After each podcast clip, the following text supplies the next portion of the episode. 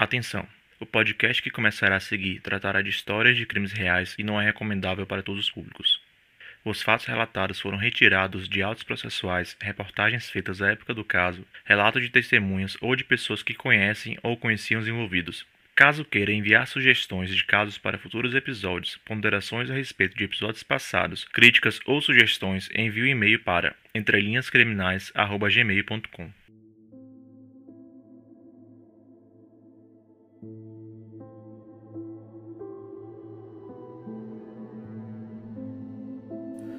Seja bem-vindo a mais um episódio de Casos Isolados, um dos quadros do Entre Linhas Criminais, um podcast do gênero True Crime em formato storytelling.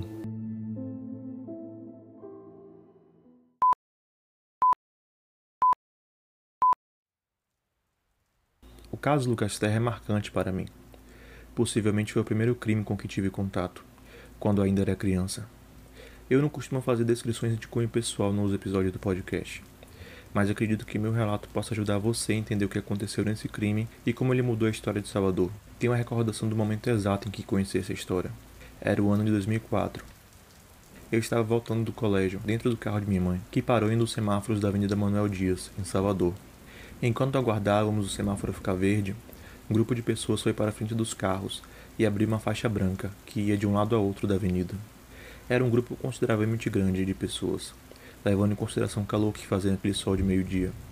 Eu era recém-alfabetizado na época, mas me recordo de ter lido algo na faixa como Lucas Terra, meu filho, foi queimado vivo. Pastor assassino continua livre. Ao lado dos escritos havia foto de um jovem branco, com cabelo liso partido de lado a lado, com terno preto, camisa social branca e uma gravata vermelha. Meus pais sempre fizeram filtro do tipo de coisa que eu consumia na televisão, nas revistas e nos jogos de videogame. Violência ou tragédias não faziam parte da minha rotina. Aquele foi o primeiro contato que tive com a morte precoce de um jovem. Enquanto eu ainda assimilava o conteúdo da faixa branca que estava em minha frente, um homem calvo, com a cabeça baixa, vestido com roupas pretas e óculos escuros, deixava um folheto com diversas informações no retrovisor do carro de minha mãe. Tempos depois, eu descobri que aquele era Carlos Terra, pai de Lucas Terra, posteriormente se tornando uma figura marcante nos noticiários baianos. Minha mãe não estava confortável com aquela situação mas permitiu que eu pudesse ler o que estava escrito no folheto. Era uma descrição explícita do que a família costumava contar sobre o que aconteceu com Lucas Terra em 21 de março de 2001, sem nenhum filtro ou adequação para os públicos mais sensíveis. Existia uma descrição detalhada sobre o que aconteceu com o adolescente. Fiquei muito impressionado com a descrição da morte dele, sobretudo com as condições que o corpo foi encontrado. Eu não entendia muito bem o que estava acontecendo. Com sete anos de idade, eu não sabia o que era aquilo muito menos imaginava que aquilo poderia ter ocorrido dentro de uma igreja. Isso fez com que eu passasse o resto do dia pensando em Lucas e na tragédia da qual ele foi vítima. Por volta das sete horas da noite daquele mesmo dia, o Jornal da TV Bahia, afiliada da Rede Globo em Salvador, relembrava o crime. Em 2001, um crime brutal chocou a Bahia e o Brasil. O menino Lucas Terra, de 14 anos, foi abusado sexualmente e depois queimado vivo até a morte, num terreno baldio na Avenida Vasco da Gama. A manifestação que presenciei na Avenida Manuel Dias e a reportagem não eram coincidências. Aquele período era a véspera do julgamento de um dos acusados de matar Lucas Terra, que ocorreria no dia 9 de junho de 2004. Eu falei há pouco que Carlos Terra se tornou conhecido no cotidiano baiano. Aos olhos mais atentos de quem frequentava livrarias no shopping de Salvador, eventos públicos ou por alguma razão precisava ir aos prédios do Poder Judiciário da capital baiana, poderia encontrá-lo protestando por conta da impunidade dos assassinos de seu filho. Era de conhecimento público que tanto ele como o restante da família haviam abdicado da sua vida profissional para poder divulgar o caso e pedir uma punição para quem participou do crime. Ao longo dos anos, os protestos que fez em frente a órgãos públicos, como o Tribunal de Justiça do Estado da Bahia e o Ministério Público, sempre eram transmitidos em reportagens ou redigidos em jornais. Carlos Terra decidiu fazer uma vigília na porta do Ministério Público em Salvador e diz que não volta para casa sem uma solução vestido com os mesmos ternos e gravatas completamente pretos que vestia no dia que vi pela primeira vez, ele sempre estava portando materiais de divulgação do caso, como cartazes e banners, ou panfletos que entregava a quem passava no local.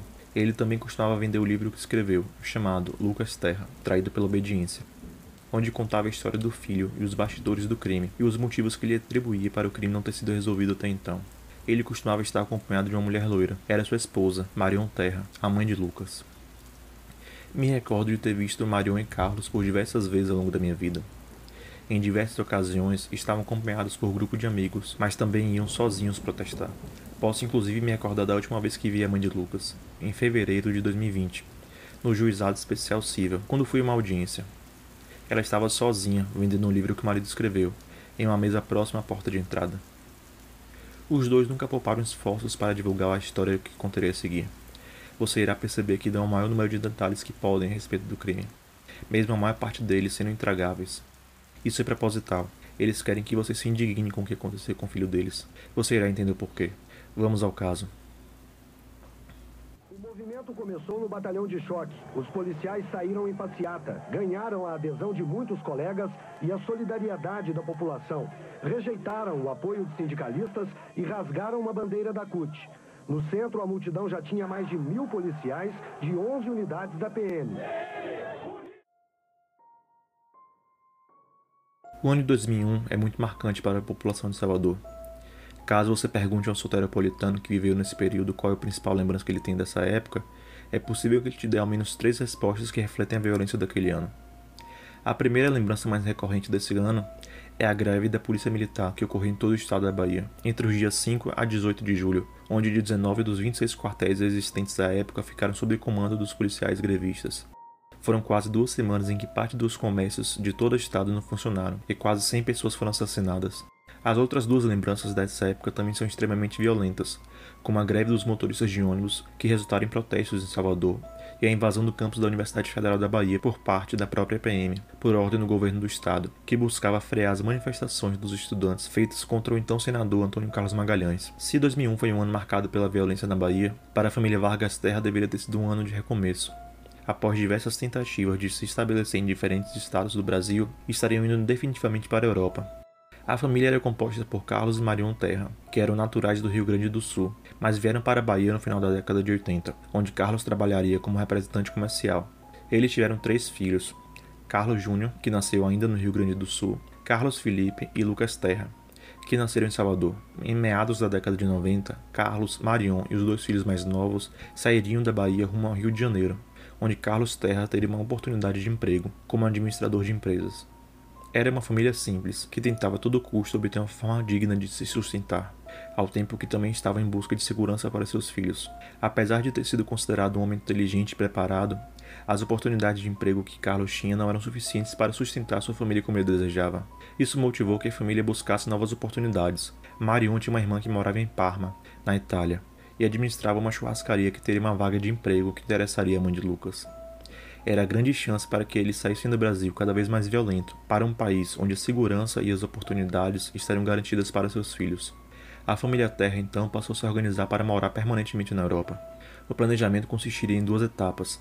Marion iria à Itália sozinha no final dos anos 2000, enquanto Carlos e seus dois filhos pequenos aguardariam o fim do inverno europeu para também ir, em meados de março de 2001.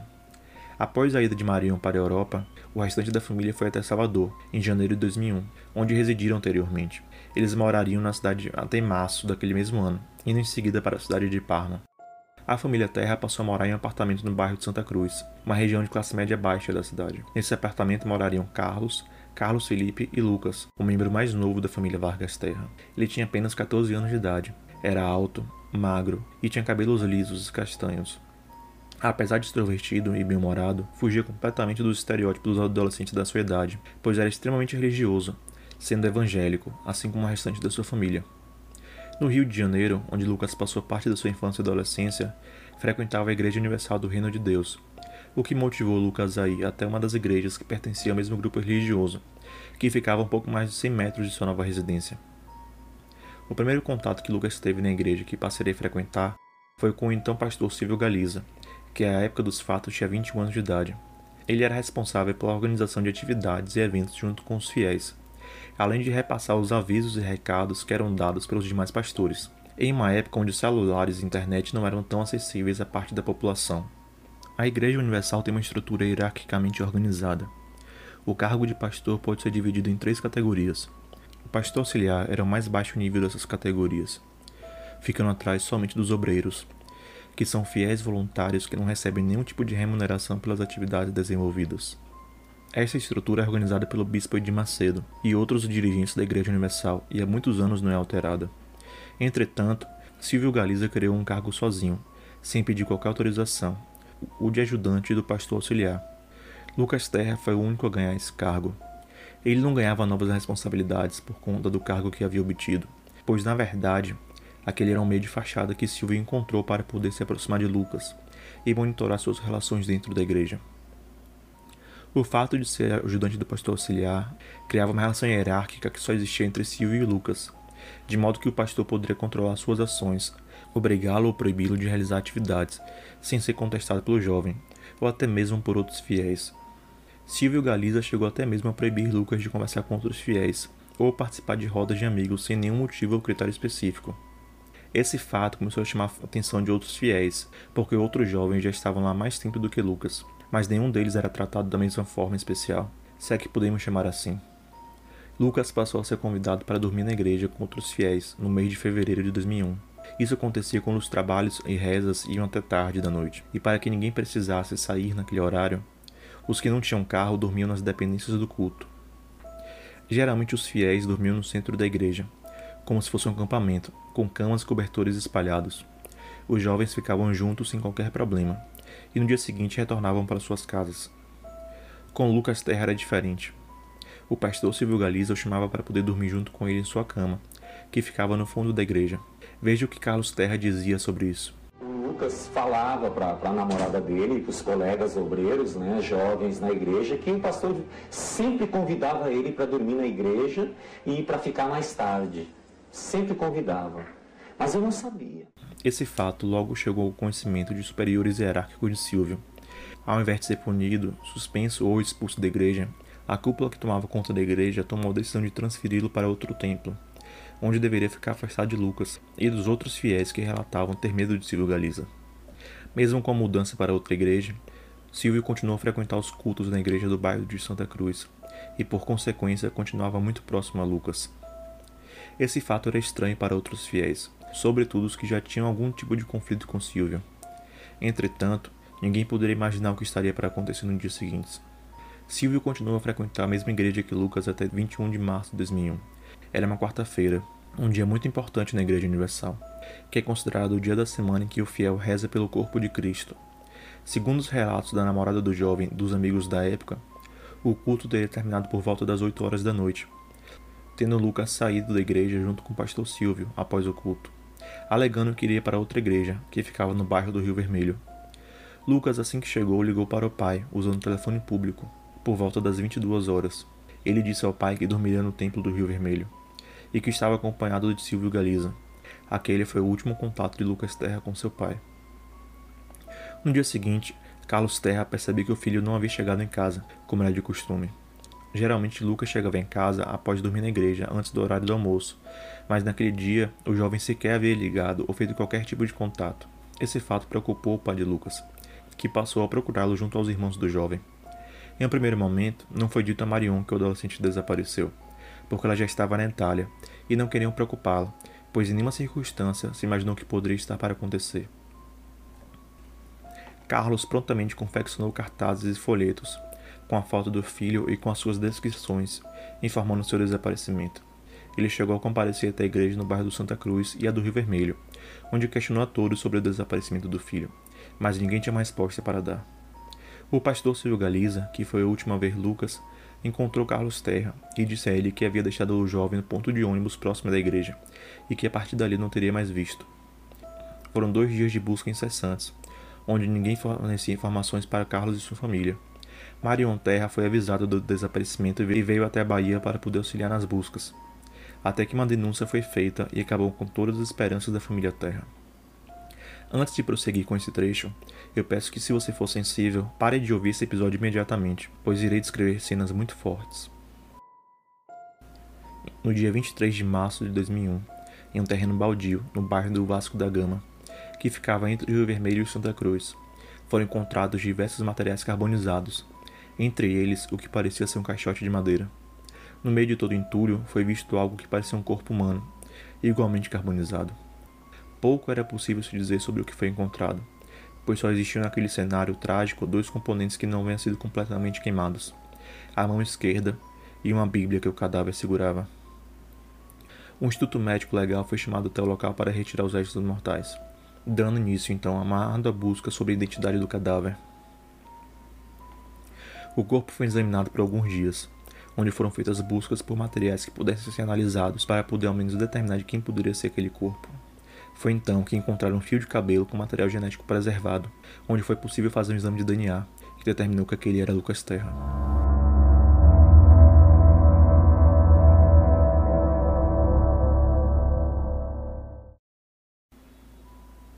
Mesmo sabendo quem era a vítima, não era possível dizer muita coisa sobre o que aconteceu com seu cadáver e o que havia ocorrido para chegar naquele estado. Foi necessário muito esforço de diversos profissionais que trabalhavam por semanas para poder identificar as minúcias do crime e assim poder descobrir quem eram os possíveis autores.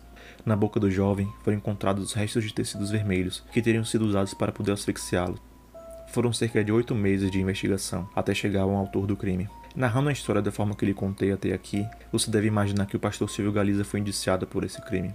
Mas é importante lhe dizer que não foi fácil chegar até ele. Isso porque as testemunhas que presenciaram o convívio de Silvio com Lucas, além de todas as ações suspeitas que o pastor tinha com o jovem, foram ameaçadas e pressionadas a mentir a respeito do que sabiam. Os jornalistas do jornal à Tarde, um dos maiores jornais impressos da Bahia, também foram ameaçados para não procurarem mais testemunhas do caso. As ameaças chegaram até o pai de Lucas, Carlos Terra, que recebia ligações anônimas cotidianamente com ameaças de morte. E até mesmo seu amigo Tony Costa, que precisou entrar no programa de proteção testemunha no ano de 2003, porque passou a acreditar que estava correndo um risco de vida em razão das ameaças. Olha o que disseram as testemunhas quando deram entrevista para o Linha Direta, na TV Globo. E eu estava na frente da igreja, aí teve um obreiro que me pontou para o pastor. Aí quando eu subi, ele fez assim, eu fiquei sabendo que a senhora foi depois, disse fui. Ah, mas vocês tudo vai pagar por isso. Eu fiz, ó pastor, eu não sei o que vai acontecer daqui para amanhã. Me falou que você está aí se preocupando, vocês estão se preocupando buscando Luquinhas qualquer. Ele veio do Rio de Janeiro só para prejudicar um homem de Deus. Nada vai parar a obra de Deus, não.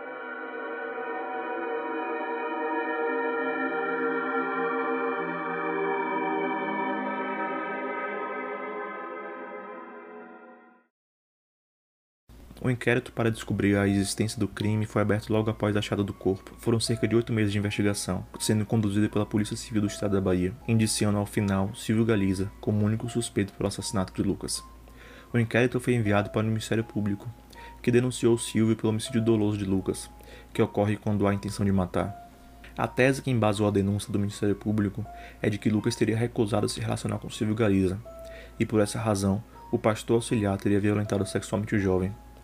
Com a tentativa de ocultar o crime que praticou, Silvio tentou asfixiar Lucas com tecido vermelho da cortina da igreja que eles estavam, para em seguida queimá-lo vivo, jogando seus restos mortais em um terreno com lixo e entulhos em um local distante do templo. A defesa de Silvio foi constituída por advogados pagos pela Igreja Universal. Ele sempre negou a autoria do crime, alegando em um primeiro momento que teria deixado Lucas em ponto de ônibus e depois disso não o viu mais.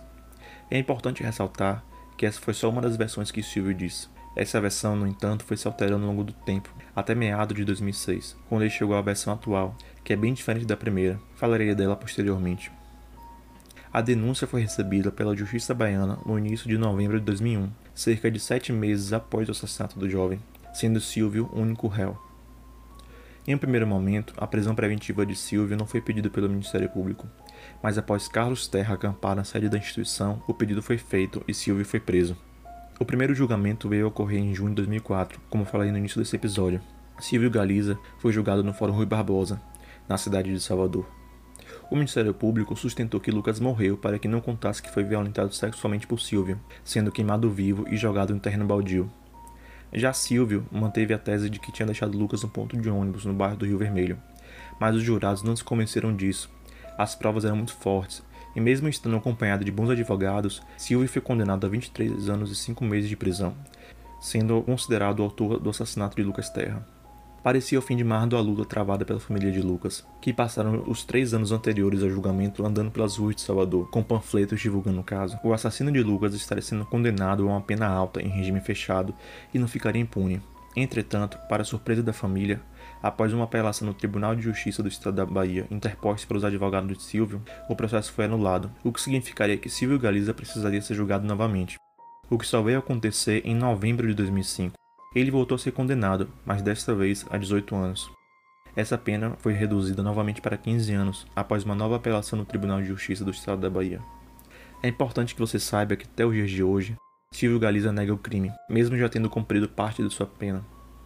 Ele se diz vítima de uma grande armação e que a relação dele com Lucas nunca ultrapassou qualquer limite. As circunstâncias probatórias não dão muito espaço para duvidar que Silvio é culpado pelo assassinato de Lucas. Os depoimentos das testemunhas e o fato de que ele foi o último a ser visto com o jovem antes do desaparecimento falam por si. Entretanto, o promotor do caso deu uma entrevista onde ele questionava o seguinte: Ele é o autor do homicídio contra Lucas Terra. Agora, é certo, isso daí seria impossível ele ocultar e vilipendiar esse cadáver sozinho.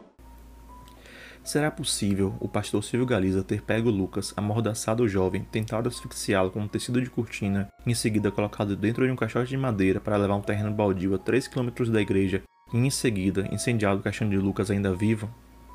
Esse foi um dos questionamentos levantados pelo promotor de justiça do caso, quando após um ano preso, Silvio Galiza convocou a imprensa baiana para revelar os supostos culpados pelo crime. Eu poderia nesse exato momento estar chegando dizendo assim que tinha sido a minha pessoa, porque queira que não queira, eu já cumpri a pena quase toda. De 15 anos estou tirando 7 anos e pouco, já estou vencendo o benefício. Poderia dizer, não foi eu, mas eu não vou assumir a culpabilidade, nunca assumi e não vou assumir de um crime que eu não cometi. Quem são os verdadeiros assassinos do Luca Terra? Estão nos outros processos. Já foi dito, já. Joel, como está bem claro, a justiça em si pediu a prisão dele, mas devido a tantos recursos, se encontra na rua. Se eu denunciasse, perdi a minha família. Se eu não denunciasse, infelizmente, como aconteceu, a culpabilidade de um crime sobrecaria sobre a minha pessoa. E o que aconteceu? Quantas vezes chegaram advogados amandos para me fazer proposta, para que eu não pudesse em si jogar tudo para o ar, para que eu não denunciasse. Isso tudo foi presenciado? Foi posto milhões.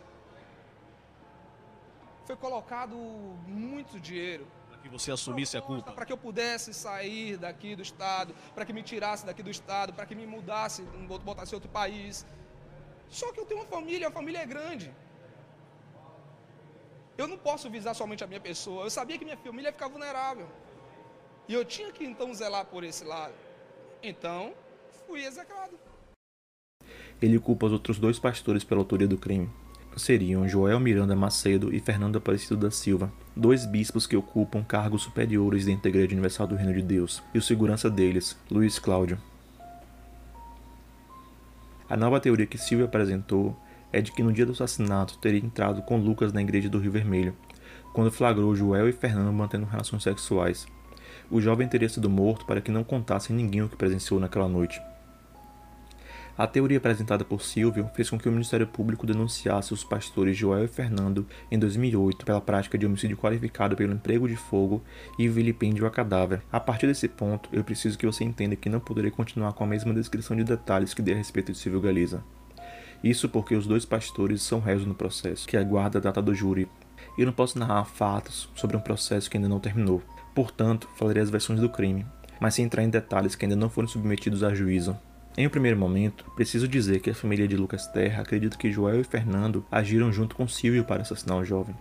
As circunstâncias do crime apontam para mais de um réu, não só pela necessidade de mais de uma pessoa para poder imobilizar Lucas, mas também porque Silvio não sabia dirigir, e o corpo foi encontrado a cerca de 3 km da igreja onde eles estavam no dia 21 de março de 2001, sendo praticamente impossível ele conseguir carregar um caixão sozinho até onde o corpo foi encontrado.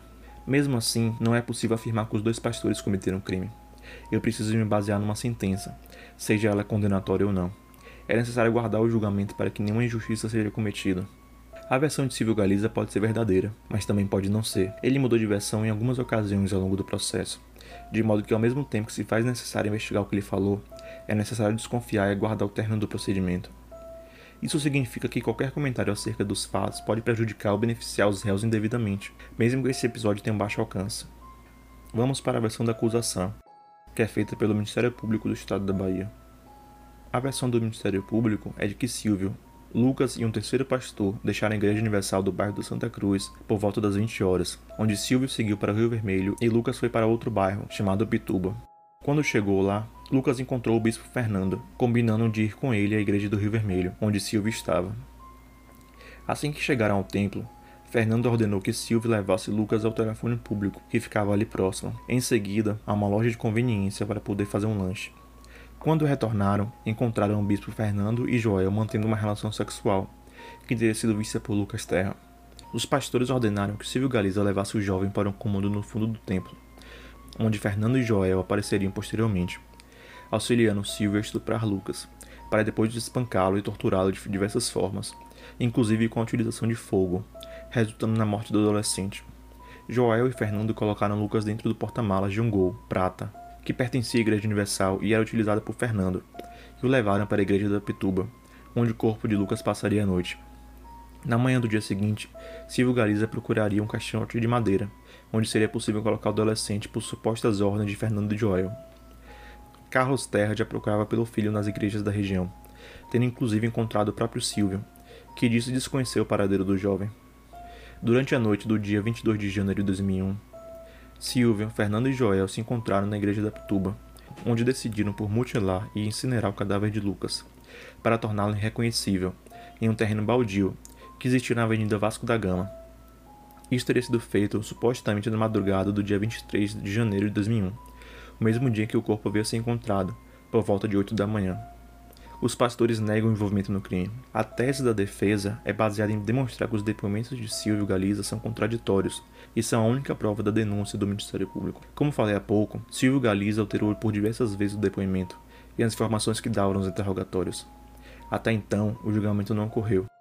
Os últimos 13 anos foram marcados por inúmeras audiências, dezenas de testemunhas e diversos recursos em instâncias superiores, tanto dos réus como do Ministério Público. Enquanto a defesa buscava absolver os réus sob a alegação de que faltavam provas de autoria dos pastores, o Ministério Público pedia que os réus fossem levados a júri popular. A última decisão desse processo foi em novembro de 2019. Olha, a segunda turma do Supremo Tribunal Federal decidiu ontem que os pastores Joel Miranda e Fernando Aparecido da Silva vão a júri popular pelo assassinato do adolescente Lucas Terra, isso em 2001. Agora, todos os recursos do processo foram esgotados. Eles ainda não foram julgados, apesar de ter ocorrido essa decisão há quase dois anos. A data do julgamento dos pastores ainda não foi marcada em razão da interrupção dos júris populares na Bahia por conta da pandemia. Certamente é um dos julgamentos mais esperados da história. O nome de Lucas Terra foi pronunciado nos noticiários atrelados a essa terrível história que até hoje não teve um desfecho. A família Vargas Terra passou os últimos 20 anos dedicados à busca pela justiça e condenação de todos os envolvidos pela morte de Lucas. Foram diversas manifestações em semáforos, acampamentos na porta de órgãos públicos, ameaças que sofreram de anônimos, venda de livros em shoppings e livrarias e dezenas de entrevistas concedidas a veículos de comunicação da Bahia. Marion e Carlos deixaram de trabalhar, abdicaram dos seus desejos e pretensões pessoais e passaram a residir permanentemente em Salvador para poder acompanhar o processo de perto.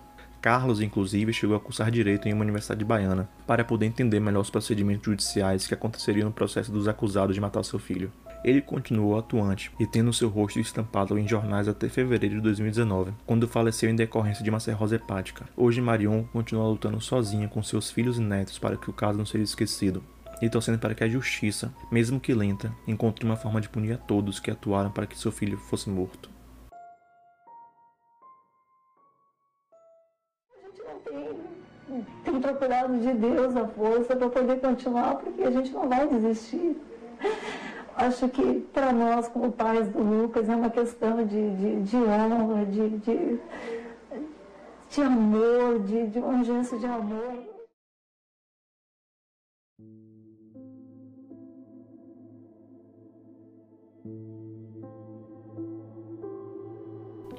Obrigado por ter ouvido o episódio até o final. Espero que você tenha gostado. Se você estiver ouvindo pelo YouTube, peço que deixe um gostei no vídeo e se inscreva no canal. O podcast também estará disponível no Spotify. Se possível, divulgue o trabalho para mais amigos, pois ajudará o podcast a crescer e permitirá trazer casos maiores com a ajuda de mais pessoas. Até o próximo episódio.